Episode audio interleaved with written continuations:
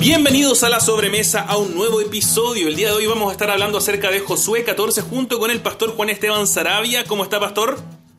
Muy bien, solo una corrección, Josué 13. Ah, me adelanté, es que me toca predicar a mí Josué 14.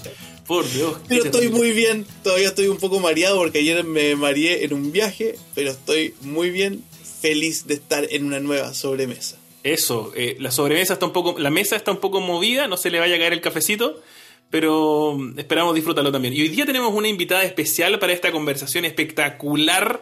vamos a tener que hablar de, esta invitada.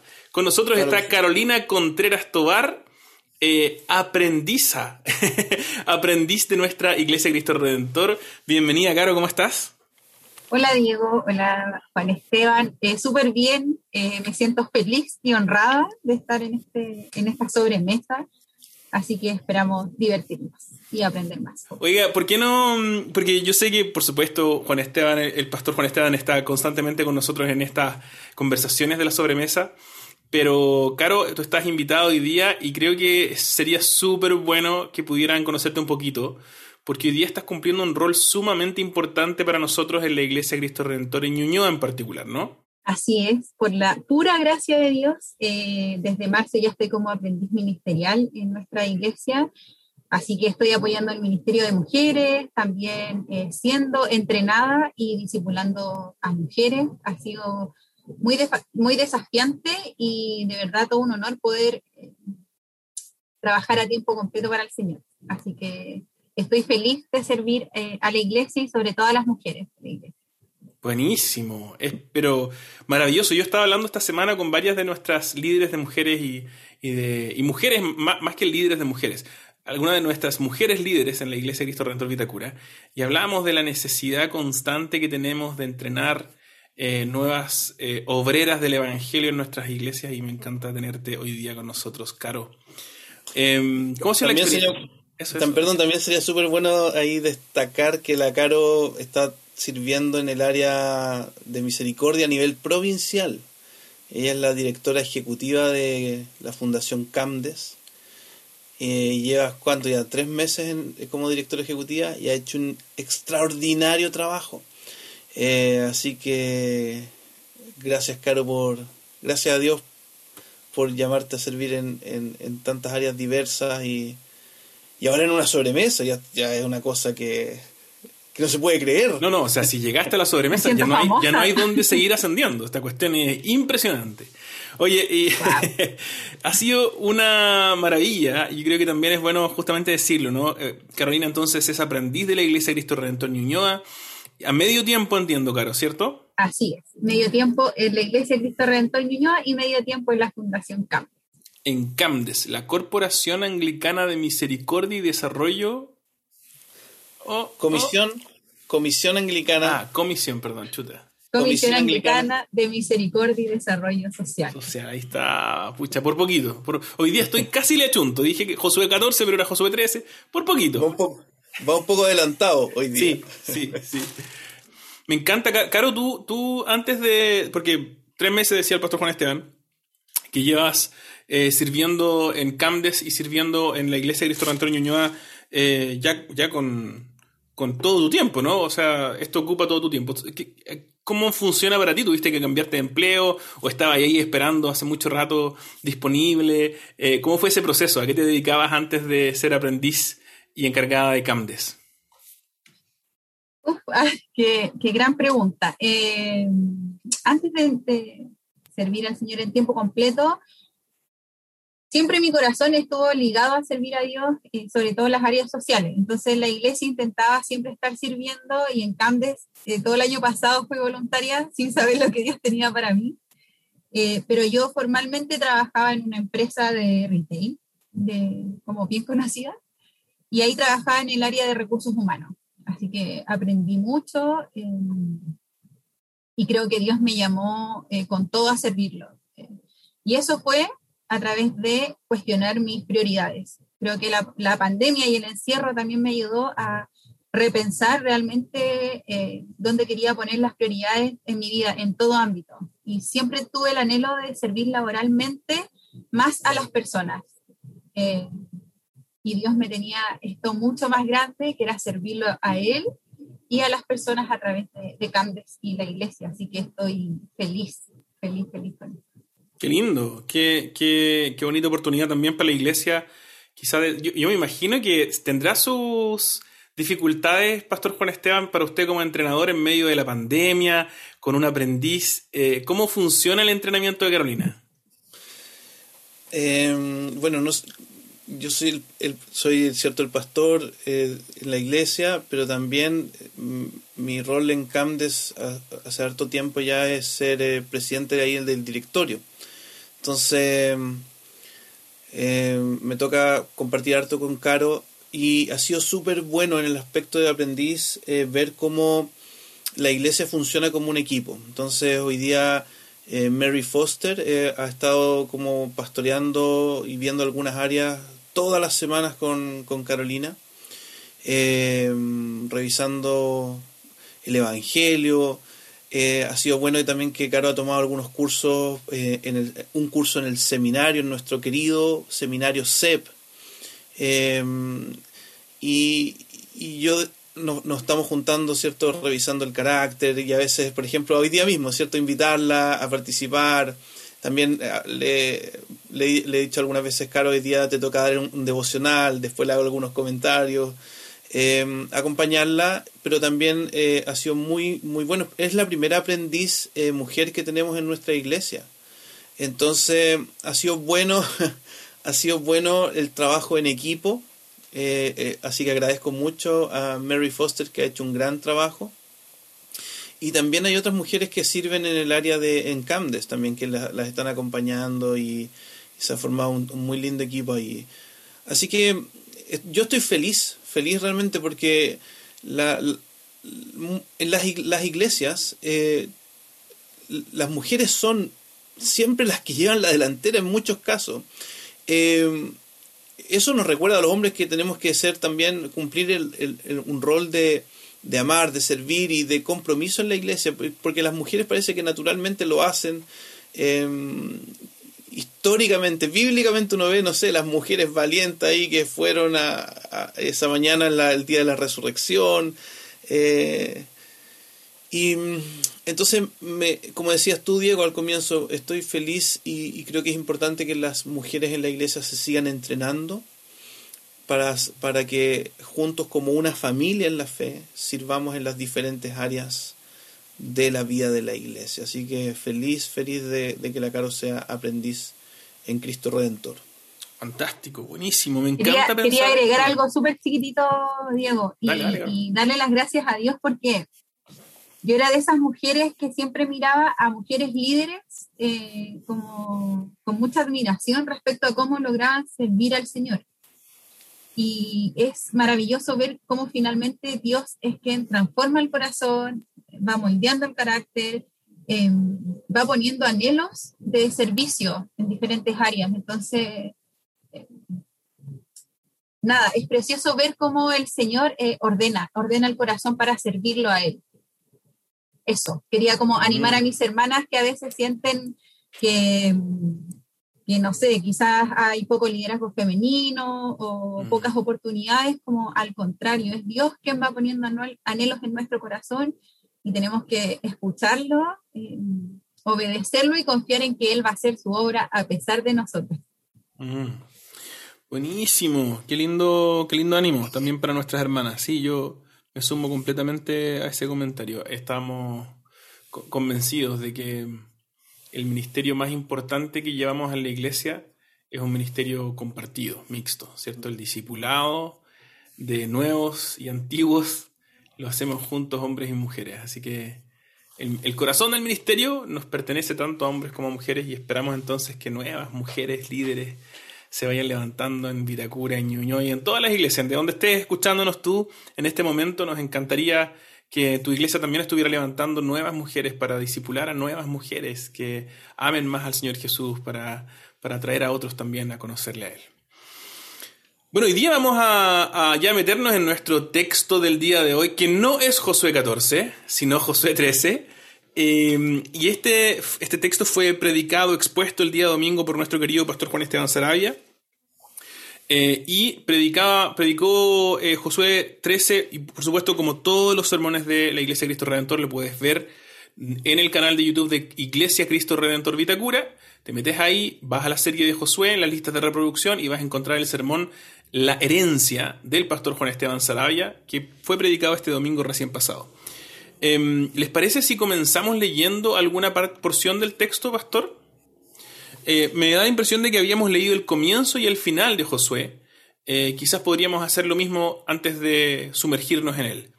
Em, me da la impresión entonces que estuvimos leyendo Josué 13 del 1 a, eh, y no me acuerdo hasta dónde. 7. Del, 1 al 7. Al 5 habíamos leído, pero vamos con el, ¿o no? Del 1 al 7. Leamos entonces Josué 13, del 1 al 7 y después del 32 al y 33, ¿no? Sí. Ok. Eh, Caro, ¿te puedo pedir que tú nos leas el, primer texto, Josué, Josué 13 del 1 al 7? Y yo puedo leer quizás el, final. Ya, dice, cuando Josué era ya bastante anciano, el Señor le dijo, ya estás muy viejo y todavía queda mucho territorio por conquistar.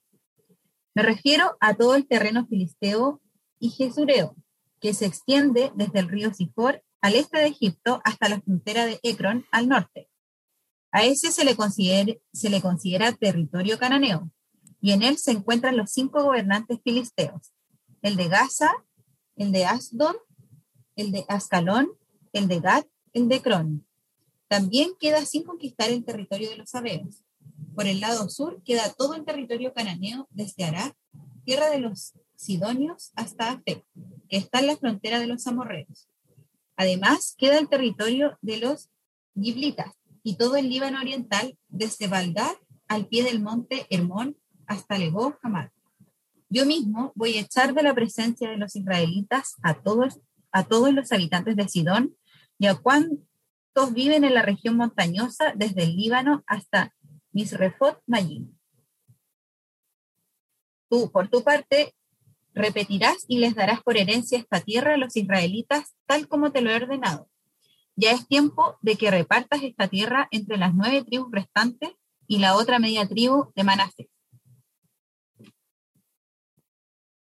Y el texto entonces continúa hacia el final del capítulo 13 con el verso 32 y 33 que dice, esta es la herencia que Moisés repartió cuando se encontraba en los llanos de Moab, al otro lado del río Jordán, al este de Jericó. Sin embargo, a la tribu de Leví, Moisés no le dio tierras por herencia, porque el Señor, Dios de Israel, es su herencia, tal como Él se lo había prometido. Hermanos, esta es palabra de Dios. Gracias, Señor. Gracias, Señor. Y mm, bueno, vamos a meternos ya en la conversación acerca de Josué 13 eh, de lleno. Claro, ¿por qué no comienza usted? Las damas primero. Muchas gracias.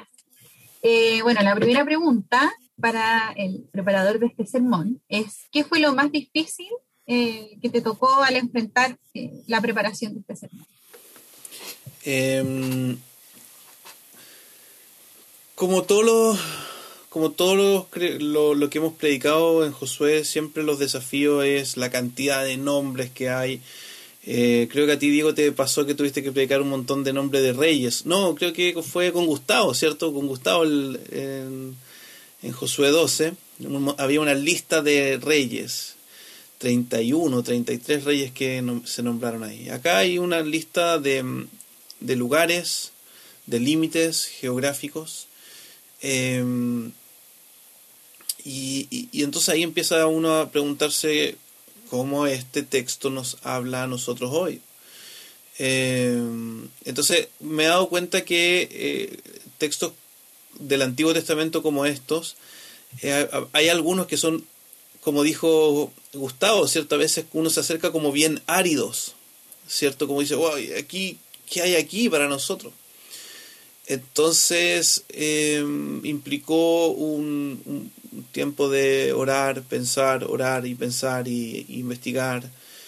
Em, eso, y también me gustaría compartir que también fue difícil para mí eh, terminar este sermón porque el sábado eh, había algo muy emocional que estaban haciendo el, hijo de la Meli y Diego. Eh, y ahí yo con aquí familiarmente uno queda como. Em, estoy está nuestra mente en otro lado. Entonces, em, comparto eso porque a veces uno se imagina que, que la preparación de un sermón es solamente a veces o espiritual o, o académica, por decirlo así, pero a veces eh, los procesos de predicación incluyen enfermedades, visitas familiares, eh, un montón de cosas inesperadas eh, que, que, que, como que interfieren en, la cotidianidad. Y aún así uno puede ver la fidelidad del Señor, como, nos ayuda en, este, en, los procesos de, mm. preparar un sermón. Sí, también a veces eso ocurre mediante, o sea, el carácter que el Señor quiere que el sermón tenga, a veces lo produce justamente por medio de estas, entre comillas, ¿no? Interrupciones, ¿no? Un carácter quizás más eh, emocional, quizás va a poder dárselo eh, en medio del nacimiento de, un bebé muy esperado, por ejemplo, ¿no? Em, sí, sí, pasa todo el rato. Estaba pensando que quizás la imagen popular de los predicadores están encerrados en estas torres con sus hábitos de, monjes preparando los sermones, pero la vida sigue por delante y uno está preparando el sermón con, yo en mi caso, con la guagua en brazo y la Lucía tomando su papa en mis brazos mientras leo. Y en un ratito mientras se durmió la siesta arranco rápido para poder tratar de avanzar con el sermón y eh, así, y, y reuniones con gente y llamados. Y la locura de la vida sigue adelante. Así que mm, es un desafío definitivamente para ti y para todos, ¿no? Sí. Ahora no creo que alguien me imagine a mí como en una torre de marfil. no lo sé. no lo sé. Yo creo que quizás si en la medida en que vayan pasando los años y vaya empezando a haber un poquito menos de, gente en la cancha, en el estadio, ahí ya va a ser más fácil imaginarte como, como monje. como un Gandalf. También podría ser. ¿eh? Usted, mire, ¿eh? ahí, está vestido, está como Gandalf el gris. Juan Esteban el gris, podría ser. Oye, Juanes, em, ¿te quedaste con ganas de, compartir algo, con, algo que quizás te quedó ahí atravesado? ¿Hubo algún, alguna joyita que encontraste en el texto que atesoraste, pero que, en el fondo decidiste dejar eh, quizás para esta conversación en vez de, de decirlo en el sermón? Ah, Em, no recuerdo si hay algo en particular que dejé afuera. Dejé muchos textos bíblicos afuera. Em, y es más, creo que traté de meter muchas cosas al sermón y por eso em, a, ratos me sentí que a lo mejor quise abarcar mucho. y, pensé que esto, este sermón podría haber sido como un poco enredado. Em, entonces, la sensación que me quedé al final era como, no sé si, no fue como que tuve que dejar mucho afuera, sino que al revés, como hoy parece que metí muchas cosas y podría haber dicho menos para haber sido más, más, claro. Em, pero sí, y, lo otro que quedaron es muchas ideas, muchas ideas dando vuelta en mi, mente respecto a la herencia, mm. respecto a la tierra prometida. Eh, como que este era un tema que, que, da mucho, mucho para hablar. Eh, también cómo es que la herencia, eh, cómo es que la herencia es algo que todos nosotros vivimos en, algún momento en la vida. Eso también me, me quedo dando vuelta. Eh, me habría gustado mucho más meterme, por ejemplo, en Lucas 15, ¿cierto? En la parábola de lo, de, del hijo pródigo, o del dios pródigo, como diría Tim Keller, ¿cierto? Eh, para ver cómo ellos reaccionaron respecto a la herencia. Creo que hay harta riqueza ahí. Eh, que creo que se aplica al, al, al, texto que, que vimos en Josué 13 y creo que se va a aplicar también en lo que viene, porque este es como el comienzo de una gran sección, que es el comienzo de la repartición de la tierra prometida. Entonces a ti te toca este, este domingo, Diego, predicar lo, cómo se continuó esa repartición de tierras. Entonces eh, yo creo que va a haber tiempo para seguir, para seguir ahondando en eso. Buenísimo. Entonces, eh, solo a modo de pregunta, ¿no? Em, porque porque el, sermón se llamó La herencia. Tuvo tres puntos, que era una herencia en un tiempo adecuado, una herencia en una, en una tierra, que en esta tierra prometida, y una herencia en una relación. Em, pero no sé si, porque hay, hay, hay, tres puntos claros de, de, más o menos la estructura que tenías en, en, en tu mente. Pero siempre ocurre que cuando uno está predicando, incluso a veces ocurre después del sermón, que uno que surge un surge algo que te das cuenta de que es nuevo. ¿Hubo algo nuevo para ti en la predicación de este sermón? ¿Hubo algo que descubriste que quizás em, o habías olvidado o, no lo recordabas hace tiempo? ¿O quizás fue de frentón nuevo respecto del carácter de Dios, de Jesús, de Josué, en este caso de la historia misma? Sí, a mí me impactó mucho em, la relación que Dios tiene con Josué. Em, creo que hasta este capítulo no había no me había caído la teja, por decirlo así, en buen chileno. Yo sé que la Caro es buena para los dichos chilenos. Eh, no, me había, no había caído en cuenta eh, todo el caminar que Josué tuvo con Dios. Y, y, me emociona y me emocioné darme cuenta cuando Dios le, Dios le dice a Josué, ya estás anciano. Como que ya vas a partir, ¿cierto? Ya llegó el momento en que, en que tú vas a, a morir, en el fondo. Entonces te toca hacer esto. Y hay algunos comentaristas que dedican harto tiempo a hablar de eso, de, de cómo, cómo es la relación entre Josué y, el tiempo. ¿Cierto? Viene a mi mente lo que dice e, Eclesiastés, ¿cierto? Cada, cada cosa tiene su tiempo debajo del cielo. Tiempo, hay tiempos para hacer ciertas cosas, y otros tiempos para hacer cosas diferentes. Entonces pensé harto en eso, en cómo Josué en su juventud tiene que haber crecido bajo la esclavitud. No, no había pensado en eso, que Josué creció en la esclavitud en, en Egipto. Que Josué vio las diez, cierto que Josué vio las diez plagas. Que Josué caminó por ese camino cuando Moisés lo abrió. Eh, cuando, cuando Dios lo abrió, lo abrió a través de Moisés. Que caminó los 40 años que entró a la tierra prometida, que, que conquistó la tierra y ahora, mira Josué, ahora eh, vas a repartir. Y, mi impresión, no, no, es textual eso, pero mi impresión es que Dios es tan cariñoso que, que le dice, mira, falta mucho por hacer, falta mucho, algunas cosas por conquistar, algunos terrenos por conquistar, pero tú, pero le dice tú, yo me voy a hacer cargo de eso, tú ahora reparte. Y en el ejercicio del liderazgo eso es, es muy... me alivió eso, para mí.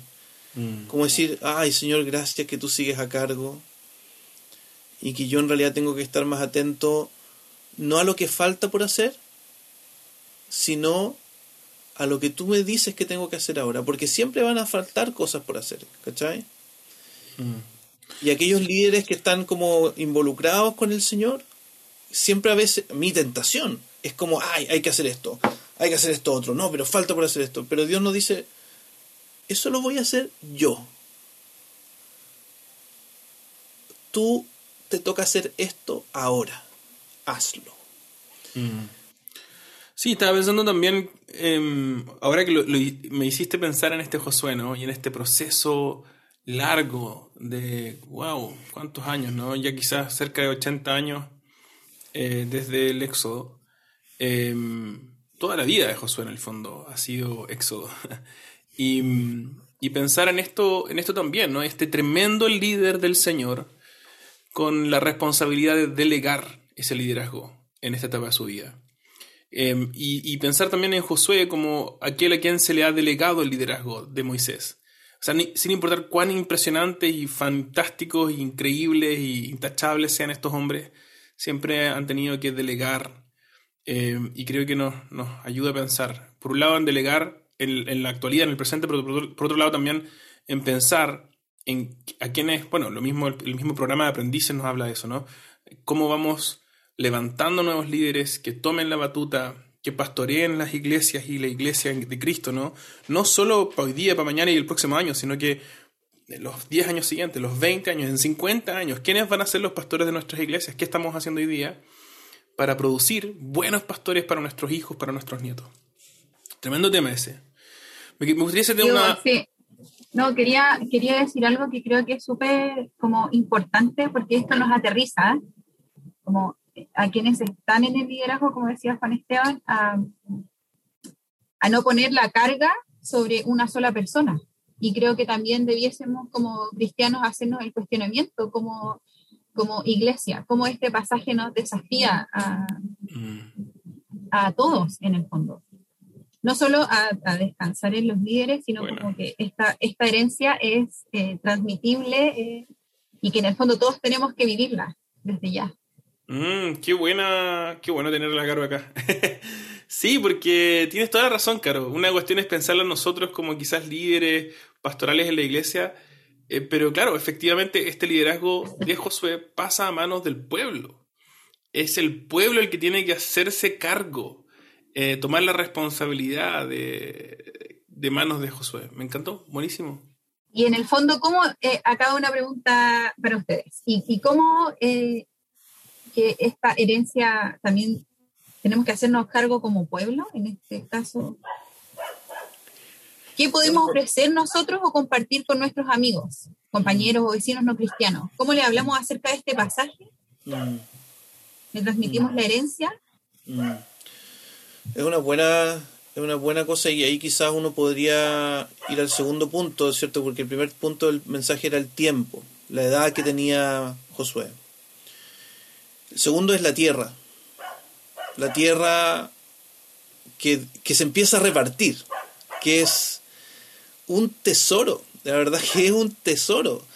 Em, Dios le había dicho a, Moisés que era una leche, una tierra donde, una tierra donde fluía leche y miel. Eh, o sea, un buen lugar para vivir. Eh, y, ahí eh, yo puse el ejemplo y, estuve pensando acerca del regalo que es la Tierra. Hasta el día de hoy, esta Tierra, la Tierra, el planeta Tierra. Que, todos, creyentes y no creyentes, nos damos cuenta que es un regalo, ¿cierto? Como que, oye, Santiago incluso los días bonitos es un regalo. Y ahí puse, y, quisiera citar a la Ámbar que me dijo el domingo, eh, vimos ayer a Ámbar de Cristo Redentor Vitacura, que vi aquí cerquita. Eh, me dijo, ah, pero lo que citaste de Pedro de Valdivia, porque hice una cita de Pedro de Valdivia, me dijo, no, pero es que Pedro Valdivia estaba mintiendo porque quería más plata, no sé qué cosa. Sí, yo sé que, hay, que en historia nos enseñan eso pero la cita que, yo escribí pareciera ser que es una cita de una carta que Pedro Aldivia escribe. Eh, sinceramente dice, este lugar es increíble. Eh, ¿Cierto? Este valle, el valle acá de Santiago, eh, es maravilloso. Incluso termina diciendo esto es como, es como si Dios lo hubiera hecho a mano. entonces, si nosotros, yo pienso eso, ¿cierto? Que si nosotros tenemos cosas buenas que decir de lo que Dios nos ha heredado en este lugar, la tierra que Dios ofrece para, para, para sus hijos, ¿cierto? Para todo aquel que se arrepiente y pone su confianza en Jesús, ¿cierto? Aquel que reparte la herencia eterna, esa, esa herencia, esa tierra de la cual Jesús habla, em, debe ser, o sea, eh, increíble. Eh, no hay, no hay, no existe un lugar más lindo que las cosas que Dios ofrece a sus hijos. Entonces, eh, me gustaría como me, tuve ganas de decir eso, de, como de destacar eso y, si tuviera un amigo me encantaría decírselo a un amigo que a lo mejor está luchando en su fe o a lo mejor un amigo que está dice oye pero ah, no creo en Dios pero es a veces como que dan ganas de decir pero mira a tu alrededor mira este planeta mira esta tierra o sea llevamos cuántos años mirando el universo investigando los planetas y no hemos encontrado ni uno ni uno que se asemeje a esto. Eh, no hay nada parecido a este planeta Tierra y, Dios dice que Él lo hizo, y, pareciera que sí, porque miramos esto y dice, esto es, no hay otro igual, ¿cierto? Y Jesús dice, bueno, hay otro, yo voy a renovar esta tierra, ¿cierto? Apocalipsis dice, yo, que. Dios va, esta, esta tierra tiene una fecha caducidad y viene una nueva. Entonces me encantaría invitar a todos los amigos a, conocer a Jesús, aquel que da esa herencia, ¿cachai? Mm. buenísimo, buenísimo pensarlo de esa manera, Juan. Oye, yo te tengo una pregunta antes de, que la Caro te haga otra pregunta. Em, ¿Tú te sentiste identificado con el versículo 1 del 13? ¿Es, Juan Esteban ya viejo y entrado en años cuando el Señor te... Esta parte la, vamos a eliminar. Em, pero sabéis que Josué ya era bastante anciano, dice. Ya estás muy viejo. Oye, yo creo que sí. Em, igual es bueno aclarar que, cuando la Biblia, cuando, cuando estamos hablando de Josué aquí, ya Josué tenía como 85, 90 años, ¿no? Sí, sí, entre 80 y 100, dice. Wow. Sí. Em, no, no está la, la edad clara. Usted es un puber todavía. Yo soy un Josué. Mini Josué. recién, un Josué recién entrando a, al, a lo del peregrinaje en el desierto. Pero probablemente igual te sirvió para mirar hacia atrás y ver como la herencia que tienes en Cristo y lo que Él te ha entregado. Creo que como que el pasaje igual nos llevaba a todos como a recordar eso, qué herencia estamos viendo, cuál es nuestro concepto de herencia a partir de lo que Jesús ha hecho en nuestras vidas. Sí. Y creo que lo que tú dijiste, Caro, también, de que de, que de traspasar esto, lo que ustedes han, hablado, creo que también estuvo en mi mente. Y, y aunque no me siento identificado en mi último momento de mi vida, me encantaría, si lo pensé, ¿ah? me encantaría llegar a, mis 80, si es que Dios me permite, y, y seguir eh, sirviendo al Señor en lo que me, lo que me corresponde. Em, hoy día en la mañana en el grupo Oración de Hombres lo compartí y, me gustaría decirlo, sí, espero que no, no, sea algo malo, pero ayer estuve con, con un hermano de Calera de Tango que ha servido al Señor y me gustaría honrarlo, el, el Willy Barsby y su esposa, Virginia que eh, tienen cerca de 80. Eh, y fue increíble tomar once con ellos y ver la pasión que tienen por servir a Dios y, y seguir sirviendo a la iglesia allá en Calera de Tango. Yo los miraba ayer, o sea, increíble que haber predicado el domingo de Josué 13 y al, lunes estar ahí sentado tomando oncecita con ellos y mirar a hermanos que aman al Señor y no quieren desaprovechar su vida, los días, los años y estar atentos a cómo seguir sirviendo al Señor en cada etapa. Así que me encantaría llegar a eso, a esa edad, con ese corazón. Gracias, Juanes. Y yo tengo otra duda. ¿Cuál crees que fue el, el corazón de este pasaje, como lo central? Em, creo que el, el, el, los versos final. Em, el verso final, el verso 30 y, 33. Eh, que dice, sin embargo, a la tribu de Leví y Moisés no le dio tierras por herencia, porque el Señor Dios de Israel es su herencia, eh, tal como Él se lo había prometido. Entonces, como que yo siempre voy, voy a hacer una confesión acá, tampoco he hecho esta confesión en, en, en, la sobremesa. Que no salga de la sobremesa. Aquí todo, que nos salga, todo lo que está acá. Ahora viene la, la, sección Confesiones del Pastor. Yo soy como un caballo inglés para los sermones. A veces parto dedicándole mucho tiempo a la primera parte. No sé si te ha pasado a ti, Diego. No, no, es un problema tuyo nomás, Juan Esteban. me lo imagino, me lo imagino. No, no, no, no. Y a veces, como que llego a la parte final y, y lo, lo escribo rápido, digo, ah, no, pero esta parte ya... Porque he dedicado mucho tiempo a investigar, a pensar en las primeras versos. Pero me desafió mucho porque al, desde que leí este texto varias veces al comienzo, me di cuenta que el verso final era el más importante.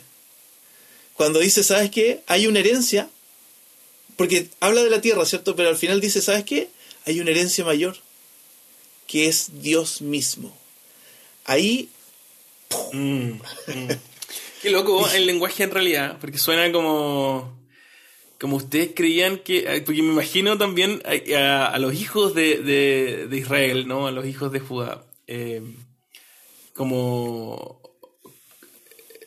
como en esta, o sea, los hijos, los hijos de Jacob, perdón, en esta dinámica, como, como si fueran hermanos, ¿no? Y me imagino así el hermano, cuando uno está, yo crecí con hermanos, y como, ah, a nosotros nos dieron regalos y a ti no. a nosotros nos dieron, y a ti no. Y de repente, bueno, el regalo, la herencia, para él es, el papá, eh, el mismo. Y mm, qué lindo, qué, linda imagen, ¿no? Como una relación especial con el Señor. Me gustó. Al final es como podemos querer tenerlo todo o recibir una herencia física o económica, da lo mismo, pero finalmente si no estamos relacionados con el Padre es en vano. Y quería leer un comentario que puso la Paulita Rodríguez, eh, que puso con respecto a la tierra, fue y escuchar el domingo que Dios nos ha dado esta tierra para vivirla a la manera de Dios, pero vemos que vivimos a nuestra manera. Y me siento muy identificada con, e, con eso también porque creo que tenemos una tremenda herencia, siendo que aún eh, Dios no viene a restaurar este mundo y nuestro constante desafío es recordar cómo vivir a la manera de Dios, a la mm. herencia de Dios. Y que la relación con Él es lo más importante por sobre cualquier cosa que podamos tener. Mm. Física, material, familiar incluso. Es como un, buen recordatorio, un muy buen recordatorio. Muy buen recordatorio porque el, e, es, fuerte eso, cuando nosotros vivimos el tema de las herencias, que a mí me ha tocado acompañar a personas que están pensando en heredar ciertas cosas, se repite se repite siempre esta idea de, los papás o abuelos que van a dejar algo de herencia, el deseo de que los herederos em, ocupen bien la herencia, ¿cierto? Que la aprovechen, que no la malgasten, em, que incluso que, que, a lo mejor lleve el carácter de que ellos piensan que es algo bueno, el carácter familiar o lo que sea. Entonces yo creo que hay algo de eso también, eh, más profundo aún, obviamente, con Dios, que Él nos hereda una tierra para administrarla y disfrutarla a la manera de Él, y eso es lo que hemos olvidado. Ciertamente. Oye, yo te quiero hacer preguntas respecto, continuar con las preguntas del, pasaje, pero eh, creo que es un buen momento para eh, hacer algunas preguntas que nos han enviado nuestros hermanos, ya que y la, la, Caro ahí eh, leyó una de... Pero está súper bien, está súper bien, que leyó la de la Paulita, que la está haciendo en vivo la Paula, así que para que sepan los que están escuchándolo.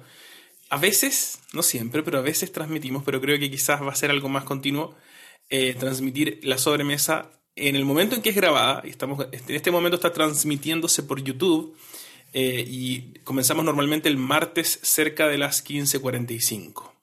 Así que si usted quiere verlo en vivo y mandar sus preguntas, puede hacerlo eh, por ese medio.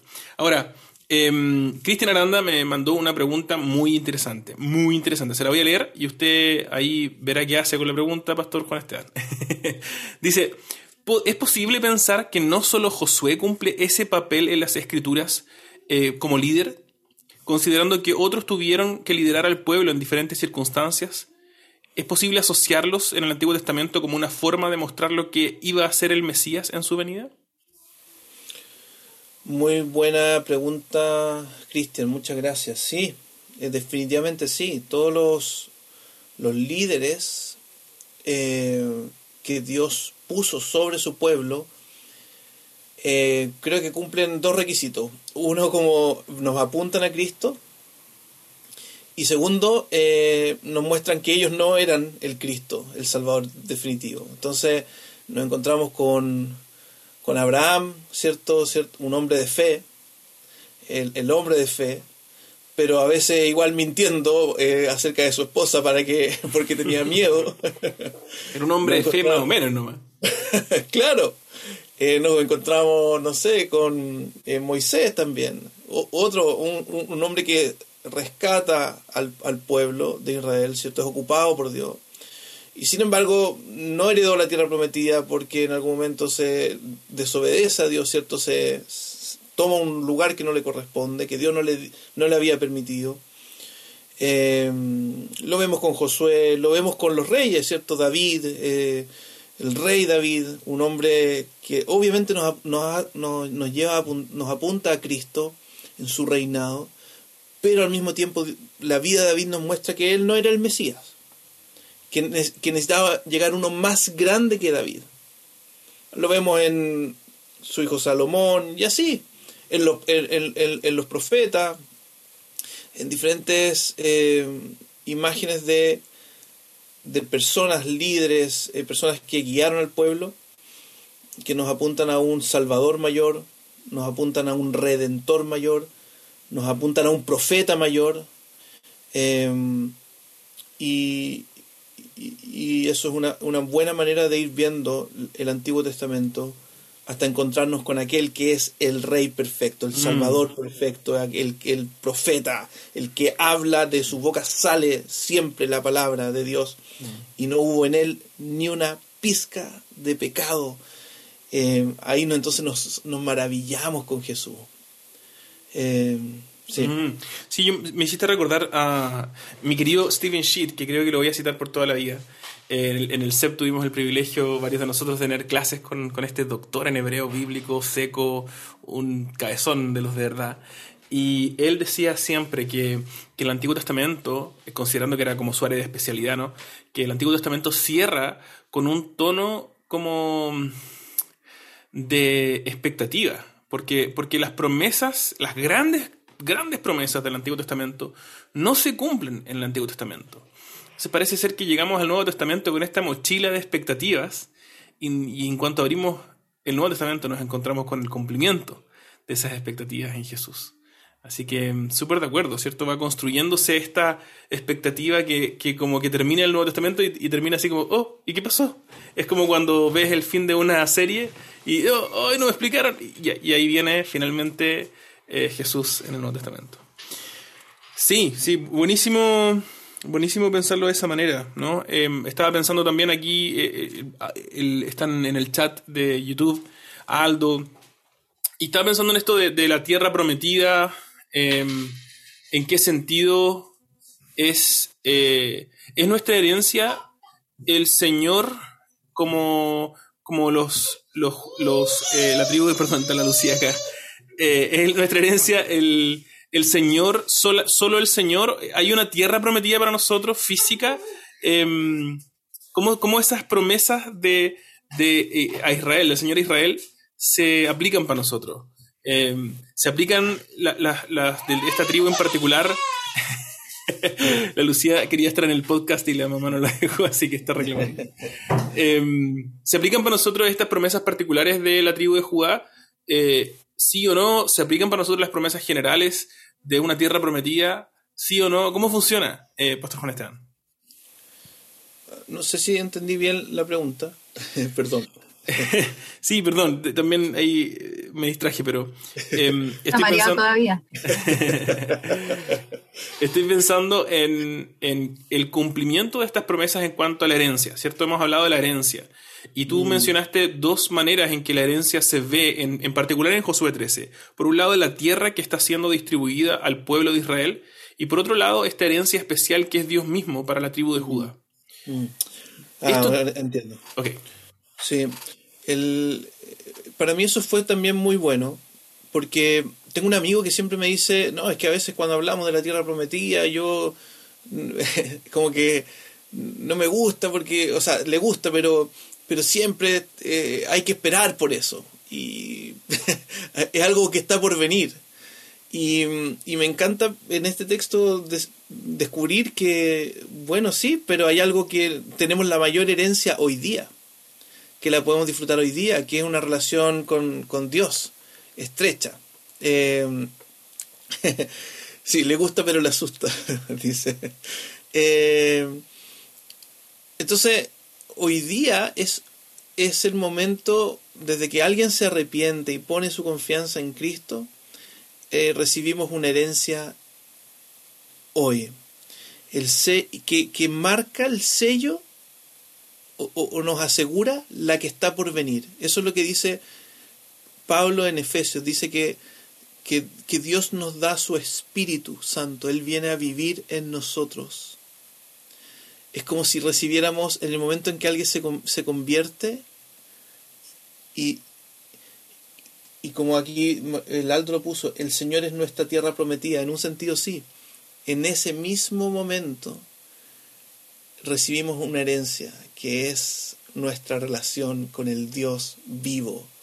Imagínate eso. Eh, ahí ya... Y, y, viene a mi mente tanta gente que yo he visto el, momento en que se convierte, que es, le cambia la mirada, le cambia la vida para siempre. Algunos me han dicho que sienten casi como más mariposas en la guata que cuando se enamoraron. Em, oye, alguien escuchó, hoy día alguien me, me escribió y que había estado escuchando el podcast de la semana pasada y me dijo, yo la, leí y me dijo, Juan Esteban es como si me hubiera vuelto a, no sé, a enamorar del Señor. Em, entonces eso es muy lindo, esa, recibir esa herencia que es nuestra relación con el Señor. Y esa se, la podemos disfrutar todos los días de nuestra vida, todos los días de nuestra vida. Hasta que también lleguemos a esa herencia física a esa nueva tierra que dice Apocalipsis, ¿cierto? Em, que ya no sé si siempre, imagino eso como recordar el momento más feliz de mi vida, multiplicarlo por un millón y, creo que algo así podría ser el sentimiento que vamos a tener cuando lleguemos allá. Mm. Eh, sí, buenísimo. Entonces, de alguna manera, a causa de que nosotros recibimos la herencia que correspondía a Jesús, somos herederos del el verdadero Israel y por lo tanto somos, vamos a tener una herencia física tangible, un lugar eh, que vamos a tocar, que vamos a disfrutar. Pero también somos herederos de este, de este Jesús que es de la tribu de Judá, el león de la tribu de Judá, eh, cuya herencia es Dios mismo y por lo tanto tenemos acceso a esa relación especial con el Señor en Cristo. Qué, qué lindo recordatorio qué manera como bella de verlo. Eh, no, no, nos quedamos sin pan ni pedazos, nos quedamos con toda la torta, ¿no? Eh, con, con, el Señor y con, y con la tierra, con, el, con, el, con, con el, el, don, con el regalo y el dador de regalos, ¿cierto? Sí, pareciera, perdón, pareciera que hay un orden ahí, como que Dios dice, ya sabes que primero yo, y está bien. Es como la guinda la torta al tiro. Mm. Eh, me anima mucho como nada, que esta herencia no tengo que esperar a que Jesús venga para disfrutar de Jesús ahora mismo, sino como mm. puedo gozarme en una relación con Él ahora y después va a ser como mucho más y mucho más y mucho más, pero me desafía a, como cristiana personalmente a intencionar una vida gozosa, porque a pesar de las dificultades, del dolor, eh, de la muerte física de, no sé, de familiares, amigos, de quizás lo más terrible que, puede pasar en este mundo, tenemos una herencia segura, incondicional y, y poder gozarnos en Jesús. Lo tenemos a Él, lo tenemos a Él y no es arrebatable, entonces ya lo tenemos todo. ¿Qué, qué más? ¿Qué más? Sí, oye, y mientras, mientras tú hablabas, Caro, me acordé de algo que sí, yo iba a partir el sermón de una manera diferente, pero después me arrepentí porque dije, no, en realidad el tema de acá es la herencia, pero yo iba a partir con el tema del gozo, y después estudiando dije, no, voy a partir con, de otra manera. Pero ahora aprovecho de contarla. Incluso me acordé, dije, ah, esto lo podría contar en, el, en, el, en la sobremesa. Que en el sermón yo dije, mira, hay, hay veces que no disfrutamos al Señor esa herencia. Y, me acordé del hijo mayor en la parábola del hijo pródigo, ¿cierto? Que, que, le, que alega al papá y le dice, mira, es tú, este hijo despilfarró todo y a mí nunca, y le hiciste una fiesta y a mí nunca, nunca me has hecho una fiesta. Y el papá le dice, pero hijo, siempre, o sea, siempre hemos estado juntos, ¿cierto?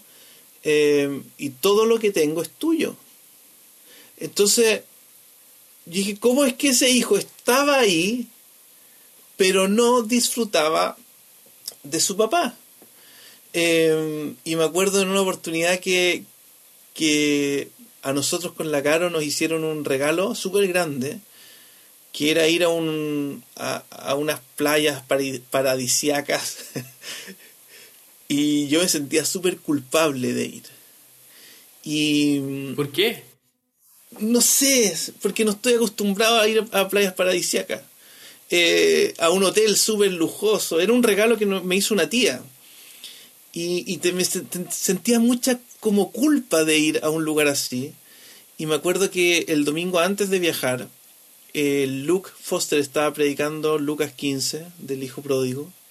Y mientras hizo la lectura, eh, vino eso a mi mente cuando Jesús, o sea, Dios le dice, o el papá le dice a este hijo, pero hijo, todo lo que tengo es tuyo. Disfrútalo. ¿Por qué no lo estás disfrutando? Y fue como un balde de agua fría para mí, diciendo, Señor, yo no quiero ser alguien que no te disfruta a ti ni las cosas que tú me has dado. Eh, y bueno, nos fuimos para allá, nos fuimos al, hotel, toda la cuestión maravillosa, cinco estrellas, veinte mil estrellas, estrellas de diamante, todo el asunto. Igual me sentía mal, igual me sentía mal, igual me sentía mal, hasta que, voy a mostrarlo acá, perdón los del podcast que no lo van a poder ver, eh, me tiro un, me tiro un piquero al agua cristalina y de repente siento en mi pie algo duro. y me tiro un piquero a agarrar y apareció esto. Y yo como un real punga lo agarro. pero puedes describir lo que tienes en la mano para que la gente del podcast Esto pueda es como una caracola, una caracola. Eh, de lujo, ¿ah? cinco estrellas. Una, caracola cinco estrellas. Y la tomo tal como un punga así. Y dije, oh, esta cuestión es mía. Y la agarré y la fui a esconder en una toalla. Pero en ese momento como que sentí que Dios me estaba diciendo, mira Juan Esteban, eh, tú eres mi hijo. Disfruta de caminar conmigo en los días buenos, en los días que te regaloneo, em, en los días en que también vas a pasar tristezas también. Entonces, em, para mí eso fue algo que, me marcó en mi, en mi relación con Dios, que es mi herencia, Él es mi Dios es nuestra herencia, Él es nuestra porción. el salmista dice, tú eres mi porción. Em, y de esa relación se, se desprende un montón de otras cosas. Entonces, regaloneos que Él nos hace día tras día. Y en última instancia, el lugar donde, que Él ha preparado para habitar con Él. Entonces, para mí, para, para mí creo que eso es algo importante de preguntarnos todos los días. Ahí está Pedro, otra herencia que Dios me, dio. Esa herencia un poquito más bulliciosa, sí. Bulliciosa, mi Pedrito. Pedro no sabe nada de podcast, nada de eso. él está rock and rollando. Ese es un, un rockstar. rockstar un rockstar. Oye, em, quiero hacer la última, última pregunta. O sea, bueno, no sé si es la última, al menos la mía. Eh, lo hemos hablado durante todo el podcast, pero como en concreto pastor. Eh, ¿Qué desafío nos deja Josué 13 como cristianos del 2021 en pandemia? Bueno, em, yo creo que principalmente disfrutar a Dios, disfrutar de nuestro Padre Celestial. Y también creo que lo que la Paula em, destacó en el chat, em, mientras vivamos en esta tierra, mientras vivamos acá, eh, vivir queriendo caminar con Dios eh, de una manera que eh, a la manera de Dios, ¿ya? Esto, eso tiene que, creo que debería marcar nuestra vida en esta tierra, ¿cierto? Honrando al Señor, disfrutando de Él y con la esperanza segura de una vida con Él. Así que eso, creo que a veces terminamos pensando que el regalo de esta tierra, esta tierra como la conocemos, es el regalo y hay que disfrutarlo todo ahora. Es un tremendo error. O sea, tenemos que disfrutarlo ahora, pero a la manera de Dios. ¿cierto? Eso, a la manera de Dios. Y eso a veces es súper contracultural. Me encantaría hablarle aquí a los jóvenes también, porque a veces los jóvenes, los jóvenes olvidamos, me estoy incluyendo, eh, olvidamos eso, olvidan eso, ¿cierto? No, es que, y, por lo tanto empezamos a transar un montón de cosas, ¿cierto? Respecto a la sexualidad, respecto a, no sé, a las drogas, respecto al alcohol, respecto a las prioridades, respecto a lo que es bueno y es malo. Y, yo creo que la gran mentira de Satanás siempre ha sido hacernos pensar que Dios es malo. Y Dios no es malo, Dios es bueno. Entonces, Él nos ha dado lindas cosas, preciosas cosas para disfrutarlos realmente plenamente, pero a su manera, con Él, de la mano de Él. Entonces, eso creo que sería el desafío para, para nosotros, para la iglesia y para todos en realidad. Qué buen, qué buen desafío. Oye, aprovecho de decir que yo estoy preparando el sermón de, de Josué 14 y, hay un ejemplo de esto que estás diciendo, ¿no? Con, Josué, con Caleb, perdón, em, como, con esta fidelidad a, toda prueba. Eh, y, lo difícil que es en tiempos en los que significa, y, estaba leyendo un comentarista, Dale Ralph Davis, dice que, que la fe a menudo es soledad, implica soledad, implica nadar contra la corriente, sentirse fuera del grupo, Em, tan importante. Oye, pensando en los desafíos también, y ya esta es la última pregunta que hacemos como parte del podcast, así que nos vamos despidiendo, pero ¿qué mensaje nos deja Josué 13 para compartir con nuestros amigos, compañeros, vecinos? ¿Qué joyitas nos permite, nos permite acceder, a, qué joyitas nos permite acceder Josué 13? Eh, para poder compartir, para, meter en esa conversación entretenida con un amigo y ¡pum! dejarla ahí como quien tira una bomba, una granada en la conversación, eh, granada de evangelio. Em, ¿Qué joyita nos deja Josué 13, Pastor Juan Esteban, para nuestros amigos, vecinos, compañeros de trabajo no cristianos? ¡Oh, qué desafío! Em, yo creo que lo que nos deja es, es compartir la promesa de, que Dios nos mira, de que Dios ha, mirado al ser humano eh, ofreciendo un, regalo. Eh, y, eso se nota en la creación. Eh, se nota en nuestra experiencia de vida también, cuando nosotros decimos quiero dejar una herencia, yo sé que hay muchas familias que pueden tener malas experiencias con la herencia, ¿ah? Que los hijos se terminan peleando, y eso es muy triste. Pero en general creo que la herencia es un, es un lindo momento tanto para los papás como para los hijos, porque las herencias recuerdan a los papás, llevan a la gratitud a los papás. Entonces esa experiencia humana, que en general debería ser algo bonito, eh, nos recuerda algo mucho más grande, que es nuestro Creador que quiere compartir una herencia con nosotros. Em, y esa herencia la, la ganó Jesús en la cruz y en la resurrección y en su vida de santidad y la reparte a aquellos que se arrepienten de corazón y ponen su confianza en Él. Eso me encantaría compartir con todo el mundo. Bacán, bacán, me encantó. Entonces todos, todos, todos invitados e invitando a disfrutar de esta herencia que podemos disfrutar solamente en una relación con Jesús, nuestro Cristo Redentor. Vamos a dejar este capítulo hasta el día, hasta este momento, porque ya llevamos como dos horas hablando en esta buenísima conversación.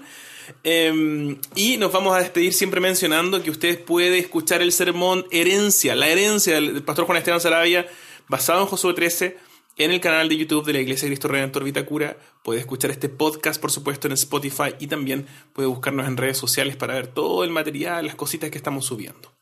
El Señor les bendiga. Gracias, Caro, por acompañarnos. Fue un privilegio tenerte con nosotros hoy día. Y también muchas gracias al pastor Juan Esteban por este tiempo de reflexión en Josué 13. El Señor nos bendiga. Un abrazo para todos los que nos han acompañado también por YouTube y también eh, a los que nos están escuchando por Spotify. Nos vemos la próxima semana en La Sobremesa. Chao. Gracias. Un abrazo a todos. Chao, chao.